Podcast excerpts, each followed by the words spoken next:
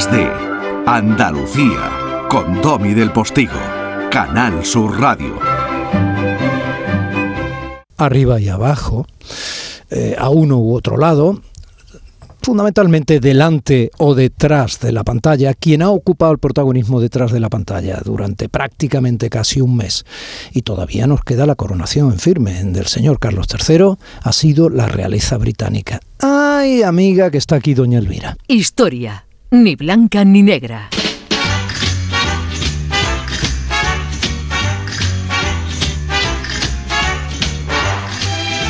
Está aquí doña Elvira Roca Barea, ese lujo que tiene esta nueva edición de Días de, de, Andalucía en Canal Sur Radio, la radio pública de los andaluces y las andaluzas, que hoy viene acompañada además de Ángeles de los Santos. Preséntamela, por favor, Elvira, buenos días. Te la voy a presentar, es una traductora que nos sirve para homenajear en su persona a todos los traductores que hacen un trabajo extraordinario por todos. Yo quiero ese porque libro, ¿eh? ha sido el viernes el día de la traducción, ¿vale? Los traductores realmente... O sea, que ayer te llamaría todo el mundo, Ángeles. Sí. No, pero es verdad o no que funciona así el día sí, de la sí, traducción nos de los felicitamos, por lo menos los Entre amigos. vosotros, Los ¿no? amigos nos felicitan, sí. Pues nos felicitamos todos porque Ángeles ha traducido un libro que se llama Nunca delante de los criados. Ahora vamos a hablar Qué bueno, yo quiero ese libro, yo de quiero ese este libro, sí, porque nos va a servir un poco para compensar la genuflexión que hemos hecho en los últimos dos programas ante la aristocracia y la realeza británica. Tiene esto una cara B que es muy interesante, porque si hay una aristocracia en este mundo que sea aristocracia y una realeza que sea realeza como la británica no hay otra, han creado una imagen que fascina y realmente eh, no es una fascinación gratuita. A todos nos enamoró arriba y abajo y década a década aparecen series nuevas que nos vuelven a enamorar. Y lo que no nos enamora tanto es todo lo que cuenta nunca delante de los criados. ¿De verdad que el autor era hijo de una criada? Sí, y nos va a contar ahora Ángeles quién era Frank Victor Dawes y cómo se hizo ese libro, o por qué se hizo ese libro, o por qué este señor decidió escribirlo. Ángeles, cuéntalo, por favor. Pues este señor era un, por desgracia ya falleció, era un periodista y era hijo efectivamente de una criada y una, señora que había empezado a trabajar pues como solían en esa época, finales del siglo XIX, principios del XX, pues con 13 años o así era la edad general en la que solían empezar a trabajar. Y entonces, claro, era un tema que a él le, tocaba muy de cerca. Y cuando se, hizo tan famosa la serie Arriba y Abajo, pues él vio que, la, serie no presentaba la vida y el trabajo de los sirvientes tal y como era en realidad, con la dureza y la casi crueldad que, se producía en muchas ocasiones.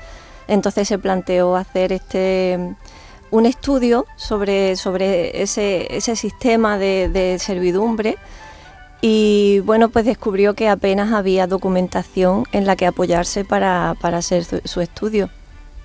Y entonces se le ocurrió la idea de, de poner un anuncio en el periódico en el periódico en el que él trabajaba para, para, pedir a las personas, claro, hay que recordar que este libro está escrito en el año 72, entonces en aquella época todavía vivían, aunque ya fuesen muy mayores, pero todavía vivían personas que habían trabajado en el servicio doméstico en esa época de, de primeros de siglo, o tenían padres, madres, abuelas que habían trabajado incluso antes, finales del siglo XX, y en, esa, en, esa, en este sistema de, de, servidumbre de bueno del Reino Unido específicamente.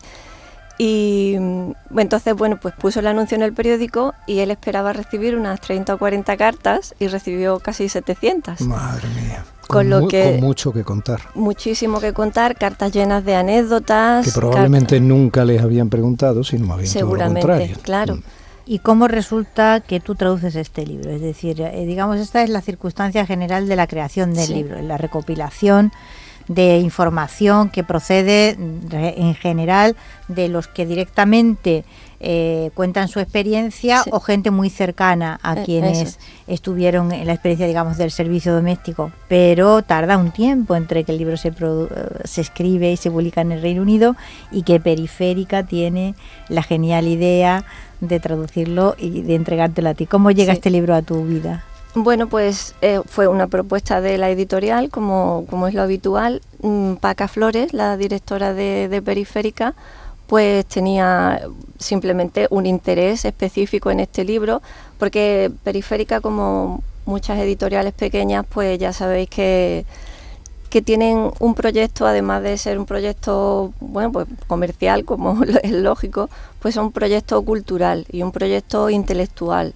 Entonces tienen mucho interés en, en obras que no son muy conocidas, pero que, que ellos consideran que tienen un interés particular para, para, ellos mismos y para el público. Pero eso son cosas de la editorial, que me parece muy bien y su política de publicación es estupenda.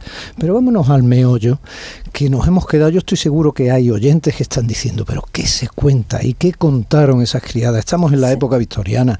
Este libro acabó siendo un bestseller, sí. cosa que también, mm, bueno, tiene sentido, pero también me sorprende un poco, porque entiendo que hay una línea crítica dentro de esos relatos, ¿no? Sí, sí. Bueno, es que este libro le da voz al silencio.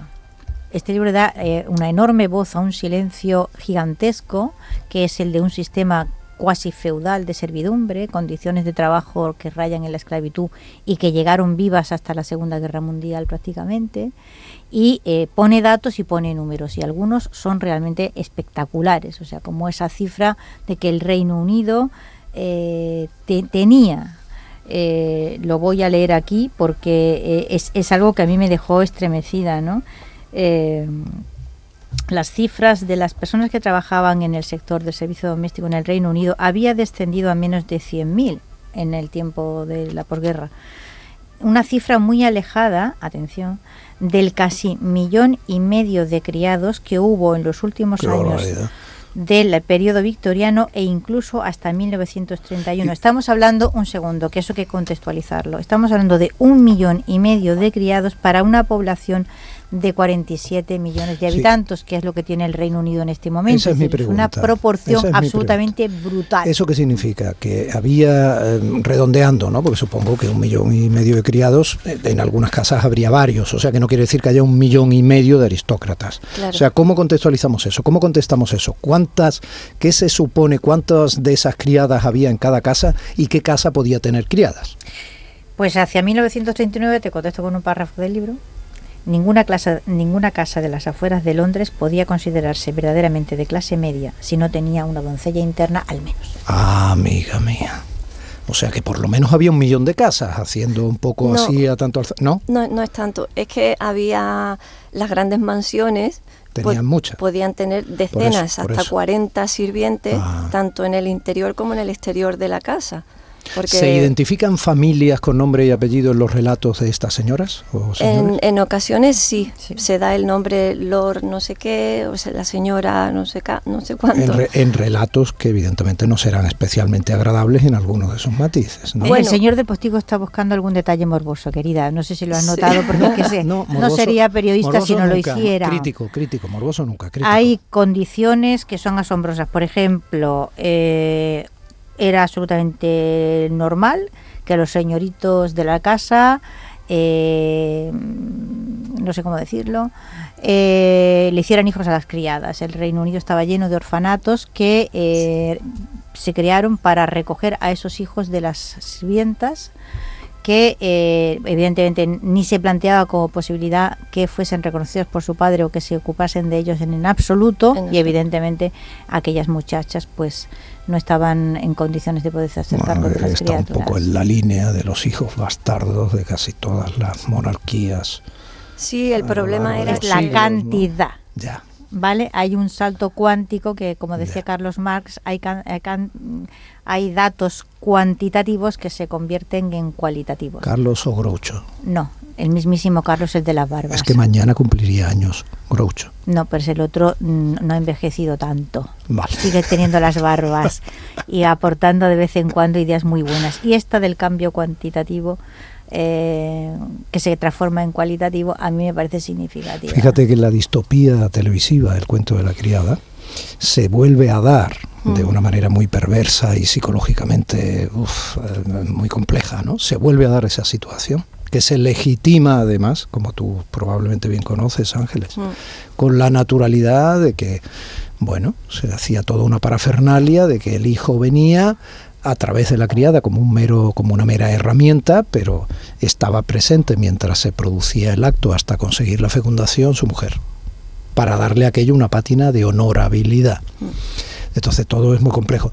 ¿Hubo hijos de, de los que hablamos que fueron reconocidos? No, es que el problema era Raramente. el problema para la para la criada que se quedaba embarazada era no solo que se quedaba embarazada y a cargo del- de, su niño, sino que es que además las despedían de la casa, porque la responsabilidad era exclusivamente de ella. O sea, no es que yo te haya dejado embarazada, es que tú te has quedado embarazada. Sí, vale. Entonces, La de- valoración de Claro, siempre, la ¿no? despedían de la, de la casa y se veía abocada pues o al asilo de pobres, que era una casa de trabajo forzados poco menos, o a la prostitución. Ya que hablas de forzado, ¿se cuenta alguna violación o alguna relación forzada? No, normal, eh, tan específicamente no, pero es que a veces las pobres doncellas que no se atrevían siquiera a llevarle la contraria al señorito. Bueno, y luego está la mentalidad de servidumbre, que esto- Claro. esto sí que lo explica muy bien Sí. en un momento determinado. Es decir, hay que tener en cuenta que era para la mayor parte de estas muchachas el hecho, lo dice así con una brutalidad enorme, ¿no? El hecho de que el señorito las montara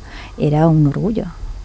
Y esto es terrible, claro, lo- en lo que tiene era de, porque- de esclavitud asumida, ¿no? Porque exactamente porque tenían muy asumido cuál era el sitio de cada uno. Entonces ellos, como sirvientes, pues sabían que ese era su sitio y estaban a merced de los señores que les daban empleo. Elvira Ángeles, ¿qué se cuenta de bueno y qué se cuenta especialmente mm, de malo en el sentido más crítico en la línea a la que estamos hablando? ¿no? no podemos leer el libro entero ahora, pero me parece tan sustancioso y tiene un valor sociológico tan importante y afecta tanto, evidentemente, a, toda la imagen de una, de una aristocracia determinada, ¿no? que venimos ahora mismo aplaudiendo a través de la televisión, fascinados durante tres semanas. Entonces, ¿seríais tan amables de comentarme qué se cuenta de bueno y abundarme en alguna concreción, aparte de las dichas, de qué crítica se hace sustanciada en estos relatos? Hombre, hay cosas que son muy interesantes, como por ejemplo la incorporación de las cartas, ¿no? Esas cartas en las que las criadas pues escriben a su madre o a su Mm. familia y le cuentan cosas concretas, ¿no? Y luego datos, a mí los datos, por ejemplo, el gran logro de en vez de, subir, de, de levantarte a las 4 de la mañana, pasas a levantarte a las 5 de la mañana, que ya fue una conquista gigantesca, eh, y a tener derecho a una tarde libre a la semana. Estamos hablando en el periodo de la Segunda Guerra Mundial, ¿eh? Sí, quieres decir que ya prácticamente casi, bueno, ya siglo XX llegando casi. O sea, que estamos hablando de un mitad. periodo en el que ya está consolidado en otros en otros Mm. ámbitos laborales Sí. casi el fin de semana inglés y sin embargo la servidumbre sigue teniendo esas condiciones de trabajo Bueno, terribles. mm, eh, es actualidad ahora mismo, ¿no? Cuando se ha tratado también la contratación y la seguridad social de las de las asistentas de ¿A y ti tal. qué historia te ha llamado más la atención, Ángel? A mí me ha llamado la Dime atención. una buena. Una, Ángela. bueno, también había cosas buenas. Por eso, hay por una eso. hay una historia muy bonita que yo creo que mezcla los dos mundos. Y, y es la historia de, de una ¿Esto bo- qué? ¿Por qué? Me pregunta esto qué. No es que creo que he tocado algo. Qué prudente, pareces una criada ante una aristócrata.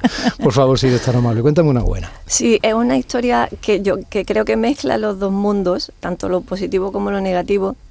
Y es la historia de un abogado que se enamoró de una doncella, una doncella que trabajaba en la casa de unos amigos de este abogado y él iba allí de visita, la veía y se enamoró de ella. Y entonces eh, establecieron una relación, pero claro, una relación muy sui generis, porque era una verdadera relación de amor, no era como las Sí, que hemos comentado sí. de, de aprovecharse de de, la con lo fácil, Exactamente. sí. Entonces, claro, las relaciones entre las dos clases sociales es- está totalmente prohibido, mal visto y para él hubiera supuesto la- el desprestigio total También. personal y profesional. Entonces la relación que tenían era que a través de un recadero se mandaban notas, quedaban en algún sitio, se veían por la calle, pero el paseo era él andando y ella detrás. O sea, paseaban así, se volvían un poco, se miraban, esa era su relación de su noviazgo. Así estuvieron durante años, al final se casaron, pero lo curioso es que cuando venían visitas a la casa, ella actuaba no como la esposa del abogado, sino como la doncella.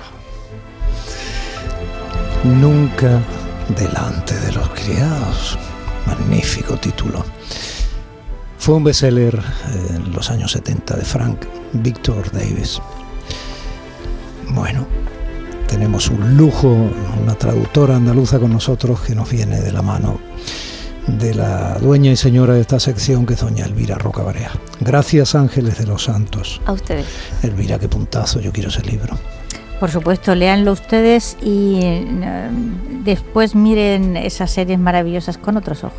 Downton Abbey es lo que está sonando de fondo. Otra serie maravillosa que podemos mirar con otros ojos.